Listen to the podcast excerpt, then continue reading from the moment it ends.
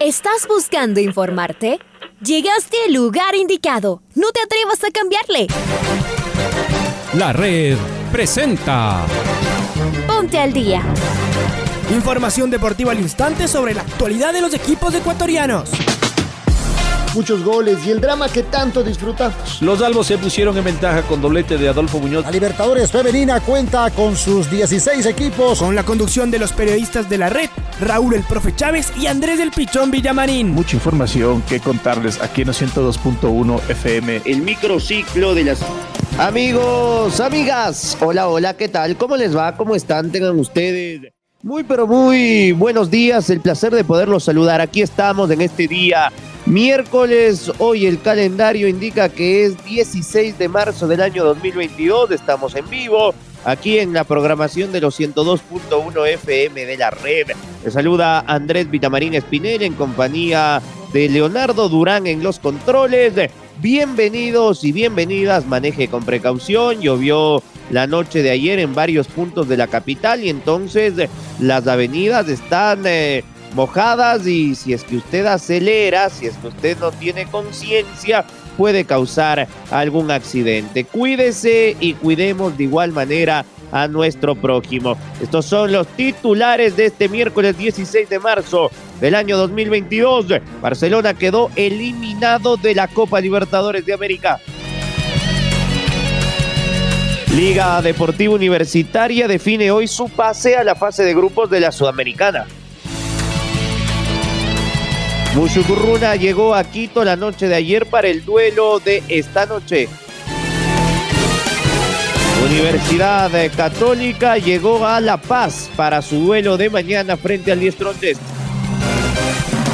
El Club Deportivo El Nacional igualó en Chillo Gijón en su estreno por la Serie B. El América de Quito en el Atahualpa no pasó del empate. Se agotaron las entradas para el partido entre Ecuador y la Argentina. Y el Atlético de Madrid con el Benfica clasificaron a los cuartos de final de la Champions. Es momento de escuchar el editorial del día con Alfonso Lazo Barcelona no pudo sacar ventaja del empate que había obtenido la semana pasada en Brasil y cayó por los tiros penales en el estadio Banco Pichincha. Esta vez no apareció su ángel salvador de los doce pasos, Javier Burray, que había estado impecable durante el encuentro, salvando a su equipo en varias ocasiones. No pudo atajar un solo penal y Leonel Quiñones perdió el suyo. Todos terminaron lamentándose las ocasiones perdidas en el partido de ida. Jorge Célico no pudo llevar a los canarios de la fase de grupos, pero jugará la misma fase, pero de la Copa Sudamericana. La Católica ya está en La Paz para enfrentar mañana al Distronches. La serie está igual de apretada. Y también ayer comenzó la semana de definiciones en Champions y Europa League. El sorprendente Atlético de Madrid de Diego Simeone derrotó y eliminó al Manchester United en el Teatro de los Sueños. Cristiano Ronaldo, que el fin de semana había convertido un hat-trick en la Premier, esta vez no pudo ayudar a su equipo y ha quedado afuera de la Champions. La otra sorpresa la dio el Benfica, que también derrotó a domicilio al Ajax holandés, que una vez más se quedó prometiendo mucho más de lo que concretó. Fue dramático el final con el arquero portugués como figura. Hoy se juegan las dos últimas eliminatorias de octavos de final. El Chelsea lleva la ventaja de dos goles sobre Lyon y además es local. Juventus recibe al Villarreal de Pervis de Estupiñán luego del empate a un gol en España. Nada está dicho. Hoy es el turno de la Copa Sudamericana. Liga Deportiva Universitaria recibe al Muchurruna en el Rodrigo Paz Delgado. Llega no solo optimista tras su victoria en el partido de ida jugado en el Bellavista, sino tras dos victorias consecutivas en la Liga Pro. Los albos llevan tres partidos sumando de a tres. Además, apareció el esperado goleador. Tomás Molina marcó en su debut frente a la Católica, un golazo de volea. Luego en la ida con el Mushuk dio la asistencia para el primer gol de Zair Romero. Finalmente ante técnico marcó los dos goles, el primer otro golazo de cabeza. Tres anotaciones y una asistencia en una semana, mejor imposible. Y su lugar teniente, Alexander Alvarado, lo ha hecho parecido. Lleva dos goles y una asistencia. Dupla temible. Hoy con conservar la ventaja le alcanzará a los albos para acceder a la fase de grupos de la Sudamericana. Partido con 80% de aforo en la cancha de la U. Todos invitados a seguirnos esta noche en los 102.1 y también en nuestras redes sociales de Facebook Live y YouTube. Emoción, rigor y precisión en los relatos de la red, la radio, que siempre está.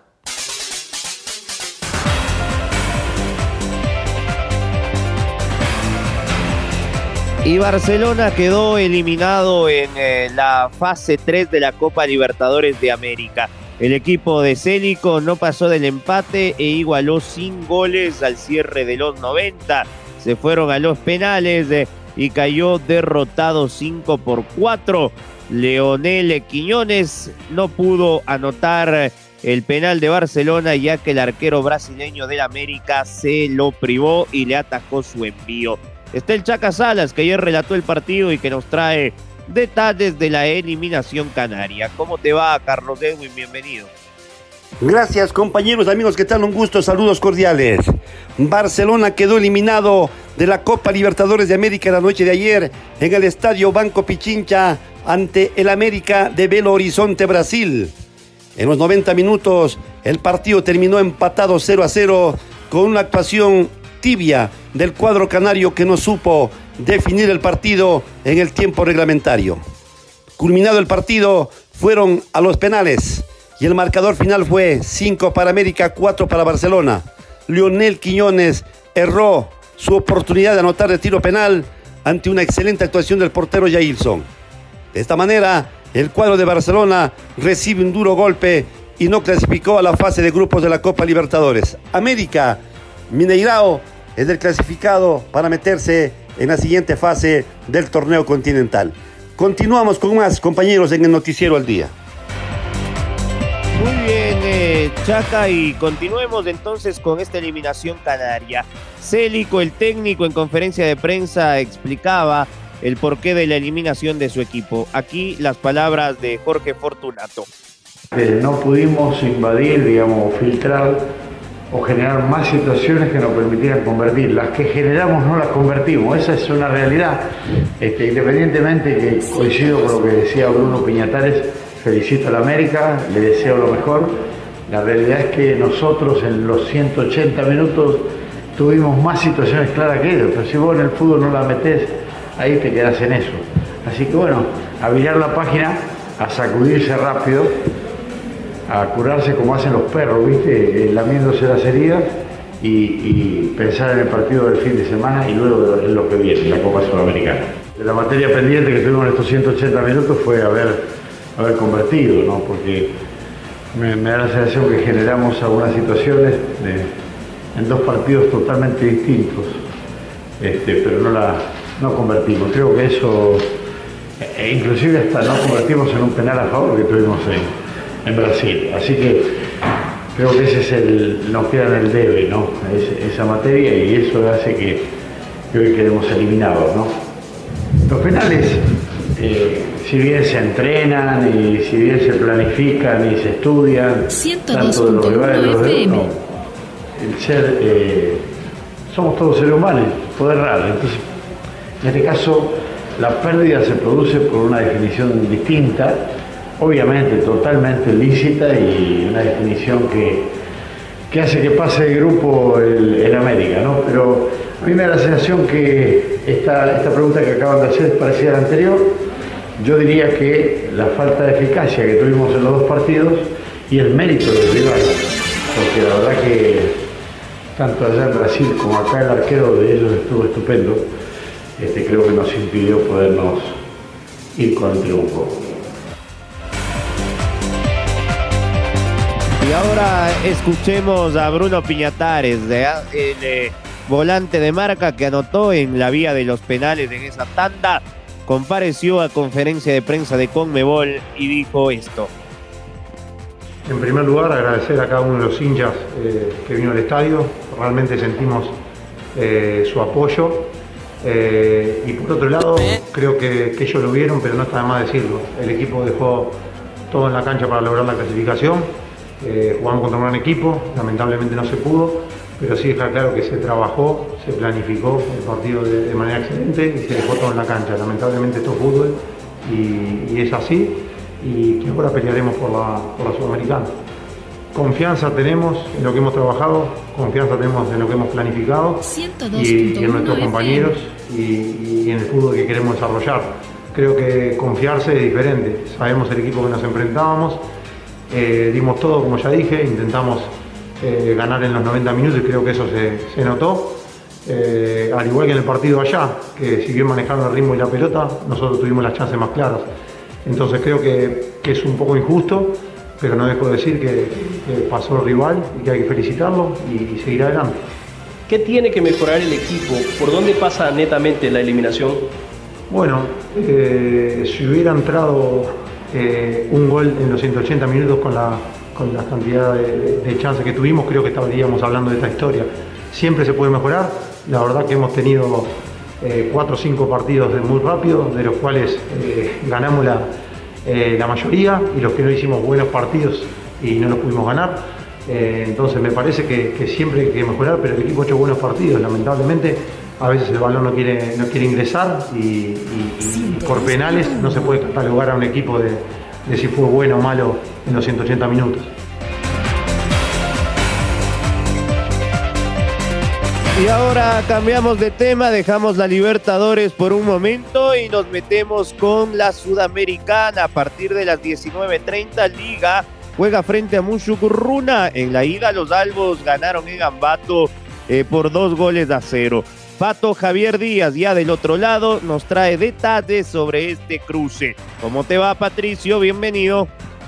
Amigos amigas de Noticiero del Día, ¿cómo están? Liga Deportiva Universitaria recibe esta noche a Muchurruna en el Estadio Rodrigo Paz Delgado. El partido corresponde a la serie eh, preliminar de Copa Sudamericana, choque de vuelta. Recordemos que en la ida el pasado miércoles se enfrentaron en Ambato con triunfo para la U por dos goles a cero. Las entradas están a la venta desde ayer y se venderán también este día desde las 10 hasta las 18 horas en la boletería central del Estadio Rodrigo Paz Delgado. 8 dólares la general, 12 dólares la tribuna oriental, 15 dólares la tribuna occidental y 30 dólares del palco. Se recuerda a los hinchas que deben presentar su carnet de vacunación para la entrada al escenario, mientras que para los niños menores de 11 años se deberá eh, conseguir un boleto en la taquilla sin costo, pero sí con la presentación de un, o, la adquisición de un boleto de adulto. En cuanto a las novedades, todavía no se puede contar con Luis del Cunti Caicedo, que sigue su proceso de recuperación. Eh, el resto del equipo está a órdenes del profesor Pablo Marini para saltar esta noche a la cancha del estadio de Ponciano. Para el Noticiero del Día, informó Patricio Javier Díaz. Y vamos, Pato, con el rival eh, de Liga, porque la victoria 4-2 de Musurruna ante Cumbayá por la Liga Pro quedó de lado y ahora el cuadro de Echa Leche solo piensa en el partido de hoy a las 19.30. La plantilla de jugadores se entrenó en el complejo deportivo Santa Lucía con la recuperación de los que actuaron frente al Cumbayá. Los jugadores César Obando, Juan Nazareno y Antonio Bedoy están descartados para el compromiso frente a Liga por lesión. El pasado domingo la delegación se realizó las pruebas PCR. El equipo llegó a Quito la noche de ayer y quedó concentrado para el compromiso de esta noche a partir de las 19 horas con 30 en el estadio Rodrigo Paz Delgado. Vamos ahora nuevamente con la Copa Libertadores de América porque ya está Maite Montalvo conectada y ella nos trae novedades del trencito azul que finalmente Maite llegó a Bolivia, ¿no? Llegó ya a territorio del altiplano para jugar mañana. ¿Cómo estás, Maite? Bienvenida. ¿Qué tal compañeros? ¿Cómo están? Un fuerte abrazo para ustedes. Tenemos novedades de los diferentes equipos y también en competiciones internacionales. Como ustedes conocen, la Universidad Católica justamente ya se encuentra en Bolivia.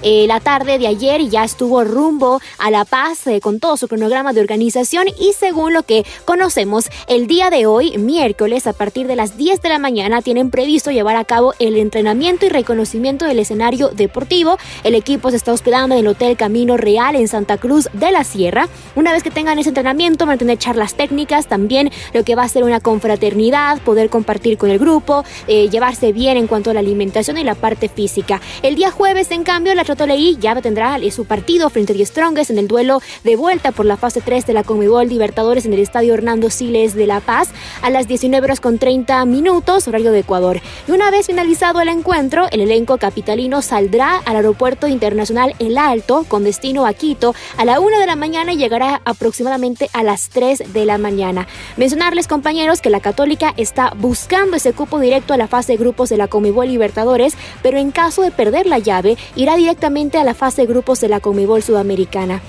En cuanto a algunas novedades, eh, los lesionados, que sabemos que están en una recuperación un tanto larga, que es Darwin Cuero, el arquero, José Cárdenas es su reemplazante, también lo de José Carabalí, que está lesionado y muchos eh, saben que capaz no llega para este partido, y en cambio del tema de Lisandro Alzugaray, este jugador que ya se encuentra bien, no lo quieren apresurar, se conoce que él también viajó con la delegación a Bolivia, sin embargo, es todavía eh, no se conoce si él va a poder sumar minutos o no en cancha en este partido importantísimo en Bolivia de la Universidad Católica. Ese es el cronograma de actividades esperando lo mejor para este equipo ecuatoriano. Vuelvo con ustedes con más novedades.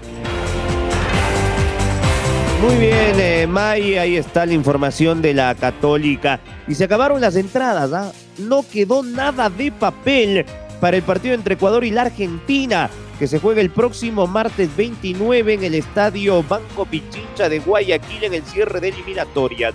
Escuchemos eh, sobre la venta de entradas y todo lo que ha sido esta locura al presidente de la FEF que habló en jornadas, al señor Francisco Egas. Lo escuchamos no, para nosotros no es lo ideal lo que ha sucedido, ¿no? No es lo que buscamos, no es lo que pretendíamos, no es lo que planificamos.